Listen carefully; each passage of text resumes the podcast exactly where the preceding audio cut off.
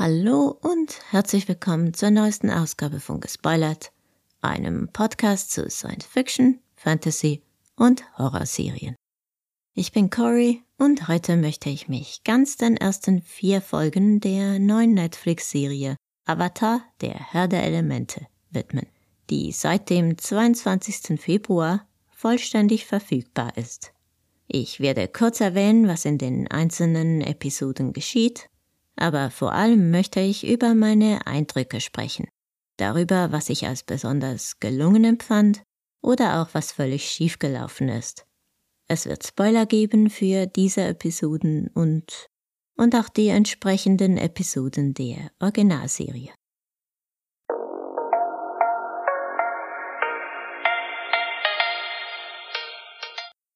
Lasst mich zuerst über meine allgemeinen Eindrücke sprechen. Die waren mehrheitlich positiv, die Serie hat mir Spaß gemacht, aber sie hat auch einige Probleme, die ich nicht verschweigen möchte. Ich fand die Serie sehr unterhaltsam, sehr spritzig, die Jungschauspieler strahlen viel Energie und Begeisterung aus und die Chemie zwischen ihnen stimmt. Gleichzeitig gefiel mir der etwas dunklere Ton der Serie, der sie erwachsener erscheinen lässt. Es ist so, als würden wir die Geschichte nochmals aus einem anderen Blickwinkel sehen. Was genau das ist, was ich mir erhofft habe.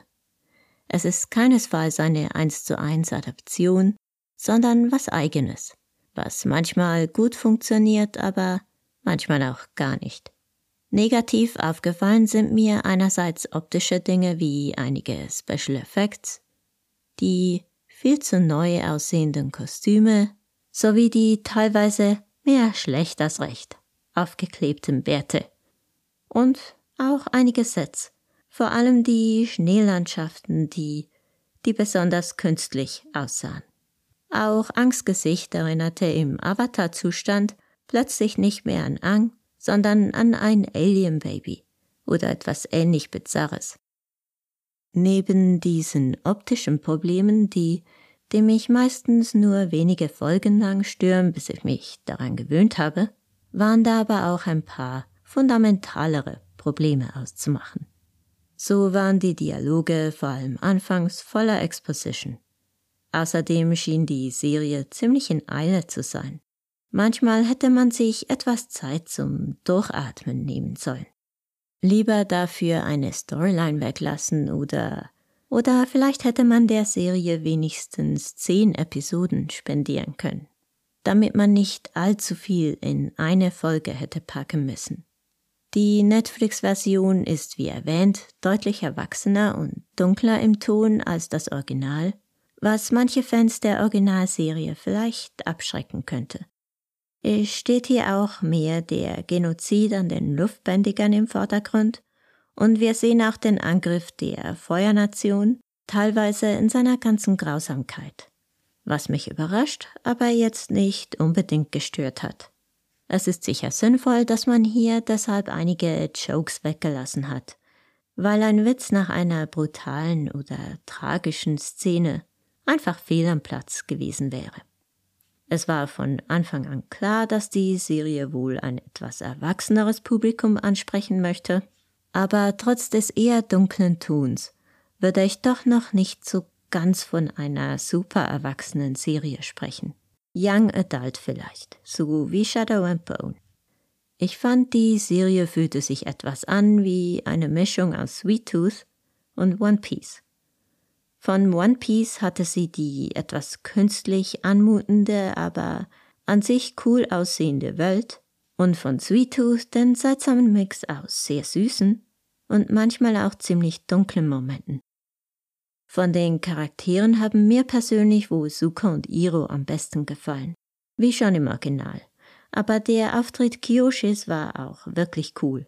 Und Momo, der Lemur, hatte auch was. Dabei hatte ich mir zuvor, nach dem ersten Teaser, noch Sorgen gemacht, dass das mit Momo und Appa wohl gar nichts wird. Auch Appa war im Übrigen gut gelungen. Nicht perfekt, aber voll okay. Nun werde ich noch etwas tiefer in die einzelnen Episoden und ihre Höhepunkte und Schwierigkeiten eintauchen. In der ersten Episode namens Ang bricht die Feuernation einen Krieg vom Zaun gegen die drei anderen Nationen und, und löscht alle Luftnomaden aus. Das heißt alle außer Ang, den Avatar, der gerade nicht dort ist. Dieser wird nach einem Unfall während eines Sturms lebendig im Eis eingefroren und taut erst wieder auf, als ihn hundert Jahre später die Geschwister Sokka und Katara vom südlichen Wasserstamm entdecken. Ang ist zwar ein gut ausgebildeter Luftnomade, aber er sollte auch die anderen drei Elemente noch zu bändigen lernen, um, um sich der Feuernation wirklich entgegenstellen zu können. Deshalb entscheiden sich Katara und Sokka, sich mit Ang auf die Reise zu machen und ihm dabei zu helfen. Diese Folge hat mir von den vier Folgen, die ich bisher gesehen habe, am besten gefallen, trotz der manchmal sehr schwerfälligen Exposition. Manche Charaktere schienen gar nicht mehr aufhören zu wollen, einem die Welt zu erklären. Das war vielleicht notwendig für diejenigen ZuschauerInnen, die, die von der Avatar-Welt noch überhaupt keine Ahnung haben und, und das dürften wohl die meisten sein. Aber mir ging das ziemlich auf die Nerven. Hätte die Serie etwas mehr Zeit für alles gehabt, hätte sie vielleicht einen organischer wirkenden Weg finden können, einige Dinge zu erklären. Aber offenbar hatte sie die nicht so, dass man sich immer wieder anhören musste, wie, wie ein Charakter was erklärt, was für später wichtig sein wird. Es war aber keinesfalls alles negativ an dieser Folge. Ganz im Gegenteil, vieles hat mir auch gut gefallen. Die Charaktere und ihre Interaktionen gefielen mir gut. Zwar hat man gemerkt, dass einige der Jungschauspieler vielleicht noch einen Moment brauchen, um wirklich in ihre Rollen zu finden, aber das war wohl zu erwarten und das Talent ist sicher vorhanden. Die Rollen wurden meines Erachtens ziemlich gut besetzt. Was mir auch gut gefallen hat, ist, dass wir das Feuerbändigen in seiner ganzen zerstörerischen Kraft sehen können gerade am Anfang der Serie, als wir den Angriff der Feuernation auf die Luftnomaden bildlich miterleben können. Das war nicht immer leicht mit anzusehen und hat mich in seiner Brutalität teilweise überrascht, aber ich fand's eigentlich gut. Das ist etwas, das wir im Original nicht gesehen haben, verständlicherweise nicht gesehen haben, weil das für das jüngere Zielpublikum nicht wirklich angemessen gewesen wäre. Es ist verständlich, dass man dafür den Humor manchmal etwas zurückschrauben musste, weil man nicht fünf Minuten nach dem Auslöschen der Luftnomaden einen Witz machen kann. Das wäre einfach pietätlos. Der Humor ist nach wie vor da, aber es gibt in dieser Serie schon weniger Szenen, in denen die Teenies auch mal einfach herumalbern dürfen. Was irgendwie auch schade ist. Aber wie gesagt, auch verständlich. Eine Änderung zum Original ist ebenfalls, dass Ang eigentlich nur deshalb nicht dort ist, als die Feuernation angreift, weil er mal den Kopf lüften musste. Es ist hier viel weniger der Fall, dass er vor seiner Verantwortung fliehen wollte. Ich frage mich, weshalb dies geändert wurde. Möglicherweise hatte man auch keine Zeit dafür, dass sich Ang folgenlang schuldig fühlt. Naja, vermutlich wird er dies immer noch tun, aber er hat viel weniger Grund dafür. Es geht auch unglaublich schnell am Ende der Episode, bis Ang darüber hinwegkommt, dass all seine Freunde und sein Vaterersatz Gyatso ums Leben gekommen sind. Auch für Trauer ist offenbar leider keine Zeit. Ich hätte mir wirklich gewünscht, man würde sich in dieser Serie mehr Zeit für Charaktermomente nehmen. Auch in der Originalserie gab es nicht enorm viele Charaktermomente, aber hier in dieser etwas erwachseneren, ernsteren Serie hätten wir sie wirklich gebraucht. Das klingt jetzt aber viel negativer, als es war, denn die Serie hat mir, wie erwähnt, echt Spaß gemacht und genau das habe ich ja auch erwartet. Ich habe nie erwartet, dass die Serie an das Zeichentrick-Original herankommen wird. Aber dass es eine unterhaltsame Abenteuerserie mit etwas Tiefgang sein wird die eigene Ideen einbringt und im Idealfall auf eigenen Füßen stehen kann. Ich hatte öfter ein Lächeln auf den Lippen, natürlich auch aus Nostalgiegründen. Es geht schon ans Herz, wenn man sieht, wie zum Beispiel der kleine Ang Appa in die Arme schließt. Und wenn Ang lacht, beziehungsweise Gordon Cormier, geht die Sonne auf. Er ist ein unschuldiger, süßer kleiner Kerl. Meines Erachtens die Idealbesetzung für diese Rolle, auch wenn er gerade am Anfang der Serie bei den emotionaleren Momenten vielleicht noch nicht hundertprozentig überzeugen konnte. Die zweite Episode namens Warriors oder Krieger war etwas kürzer als die erste. Sie dauerte um die 50 Minuten, die erste etwa eine Stunde. In dieser Folge erreichen die drei die Insel Kyoshi, das Daheim der Kyoshi-Kriegerin. Benannt nach Avatar Kyoshi, einer früheren Inkarnation von Ang. Die Insel versucht, sich aus allem herauszuhalten wird dann aber durch Angs Ankunft auch in den Krieg hineingezogen. Avatar Kyoshi finde ich super, so dass ich große Freude an ihren Auftritten hatte. Nach dieser Folge hätte ich gerne eine Spin-off-Serie über sie. Sie hat ein interessantes Leben und, und ein sehr langes dazu. Das wäre sicher eine interessante Serie. Aber auch die Kyoshi-Kriegerinnen sind ziemlich beeindruckend. Ich fand es allerdings ein bisschen problematisch, dass sie Sockers Sexismus-Storyline weggelassen haben, um sie durch eine Storyline zu ersetzen, um eine liebeskranke Teenagerin, deren Gedanken sich dann nur noch um Soccer drehen und, und überhaupt nicht mehr um ihre Pflichten. Teilweise ist sie sogar ziemlich stalkerisch und creepy unterwegs. Zum Beispiel, dass sie den halbnackten Sokka so lange beobachtet, bis es ihm unangenehm wird. Ich frage mich, ob das wirklich die beste Alternative zur Sexismus-Storyline war. Wie auch immer, ich denke und hoffe immer noch, dass Soccer noch genügend Chancen erhalten wird, sich als Charakter weiterzuentwickeln. Und hoffen wir, dass dies auch für Suki gilt. Nicht, dass sie in der Originalserie wirklich einen Charakter hatte. Nochmal zurück zu Kyoshi. Sie bläut Ang ein, dass er seine Pflichten nicht vernachlässigen darf, was gut ist aber sie sagt auch, dass man als Avatar ein Krieger ohne Gnade sein müsse. Und das mag für sie gestimmt haben. Doch das ist nicht Ang. Kiyoshi sagt auch, dass jeder Avatar anders sei. Es scheint also, es müsste Ang seinen eigenen Weg finden, mit seinen Pflichten als Avatar zurechtzukommen. Er ist nicht Kiyoshi, nicht Roku, sondern Ang. Und, wie schon Gyatso gesagt hat, er darf nie vergessen, wer er ist. Angst große Stärken liegen eher in der Empathie, der vorteilsfreien Art und Weise, wie er mit Menschen umgeht. Sein Weg dürfte also ein ganz eigener sein, wie im Übrigen schon in der Originalserie. Ich finde, das war hier gut in Szene gesetzt. Und für einmal wurde das Ganze nicht erklärt, sondern man konnte sich selbst aus verschiedensten Szenen und Dialogen zusammenreimen so wie es im Idealfall eigentlich sein sollte. Wir wissen jetzt auch, dass Ang nur Kontakt zu den früheren Avatar-Versionen aufnehmen kann, wenn er in einem Schrein ist. Ein interessantes Detail.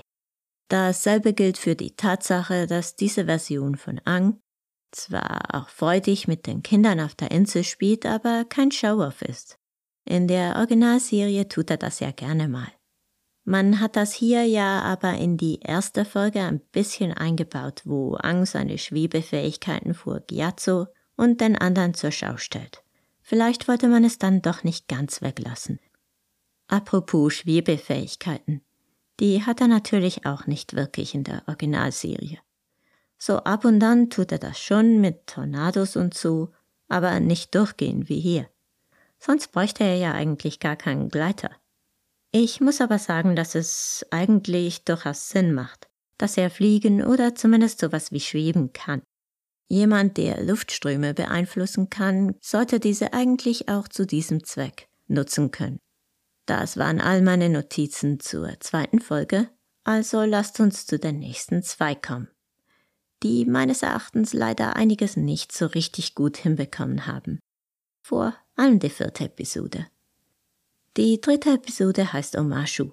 Das ist eine große Stadt im Erdkönigreich.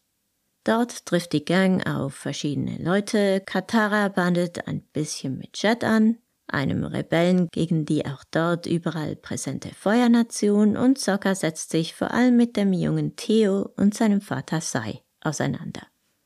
Sai ist ein begnadeter Erfinder und Ingenieur und auch Sokka entdeckt dabei sein Talent für solche Dinge.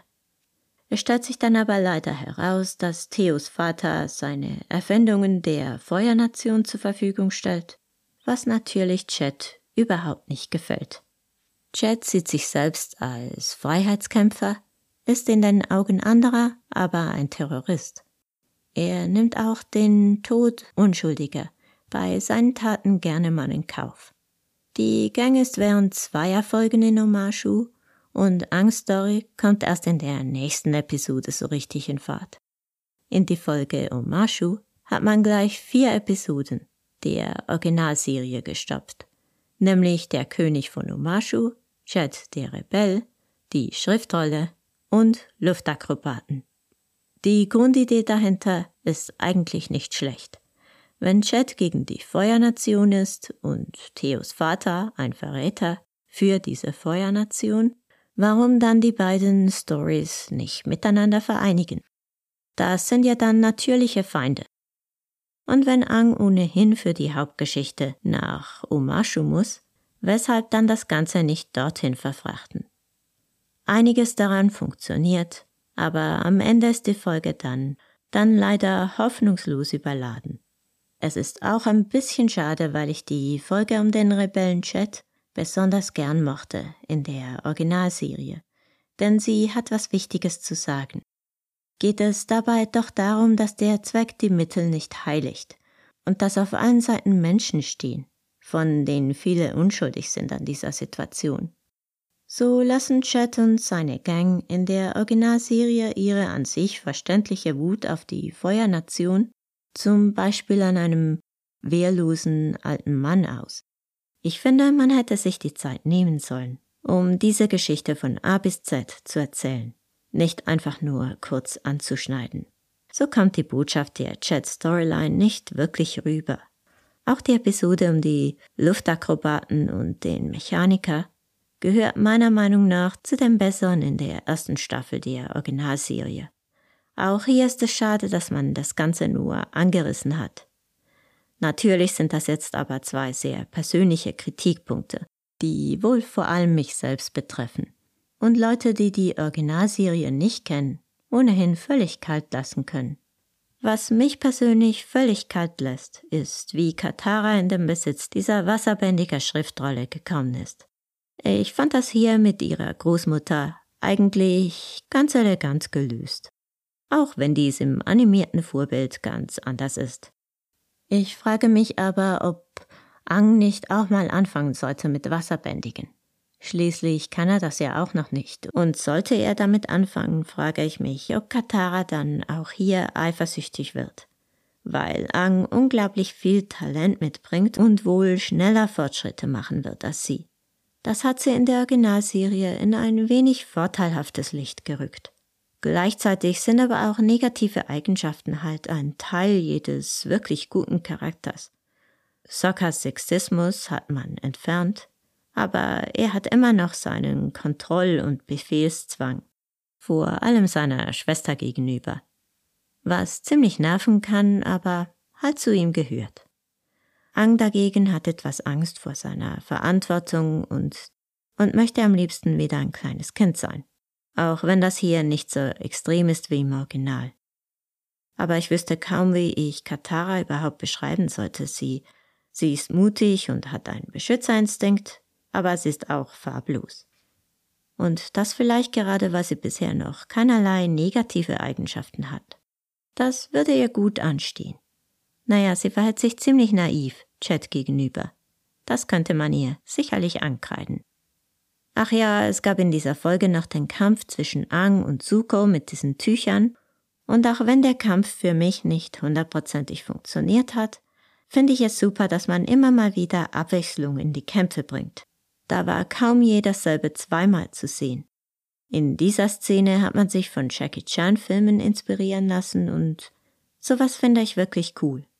Überhaupt ist das Bändigen wirklich hervorragend dargestellt. Man hat sich hier wirklich inspirieren lassen von den zugrunde liegenden Kampfkünsten und, und das hat man hervorragend hinbekommen. Aber kommen wir zur vierten Folge Into the Dark oder Dunkelheit. Diese dreht sich einerseits um Ang, der sich in der Gefangenschaft des wahnsinnig gewordenen Königs befindet, der allerlei Schabernack mit ihm anstellt und sich als sein Kindheitsfreund Bumi herausstellt. Andererseits versuchen Sokka und Katara, Ang zu befreien und gehen zu diesem Zweck durch ein gefährliches Höhlensystem. Und Zuko ist hin und her gerissen zwischen der Gefangennahme von Ang oder dem Befreien von Iru. Lass mich zuerst kurz über Sokka und Katara sprechen, da man diesen Handlungsstrang recht schnell abfrühstücken kann. Ich war überrascht, dass hier Elemente aus der zweiten Folge der zweiten Staffel eingebaut wurden. The Cave of Two Lovers oder die Höhle der Verliebten. Damals waren es Katara und Ang, die zusammen in der Höhle umherirrten und bemerkten, dass Liebe wirklich irgendwie die Antwort war, wie die Gesänge dieser Hippies ja vorhergesagt hatten. Ich war eigentlich ganz froh, dass es hier nicht Katara und Ang waren, denn ich fand eigentlich immer, dass die beiden eigentlich nicht wirklich zusammenpassen. Meiner Meinung nach würde Katara viel besser zu Suko passen, aber das ist ein anderes Thema. Jedenfalls ist Ang mit zwölf wirklich noch sehr unreif und jung und er muss jetzt noch nicht unbedingt eine Liebesgeschichte aufgedrückt bekommen. Die Geschwisterliebe zwischen Katara und Sokka hingegen war ganz gut dargestellt, beziehungsweise ihre, ihre anfänglichen Kabeleien. Das war okay als Nebenhandlungsstrang, hat mich nicht gestört, aber auch nicht zu Begeisterungsstürmen hingerissen.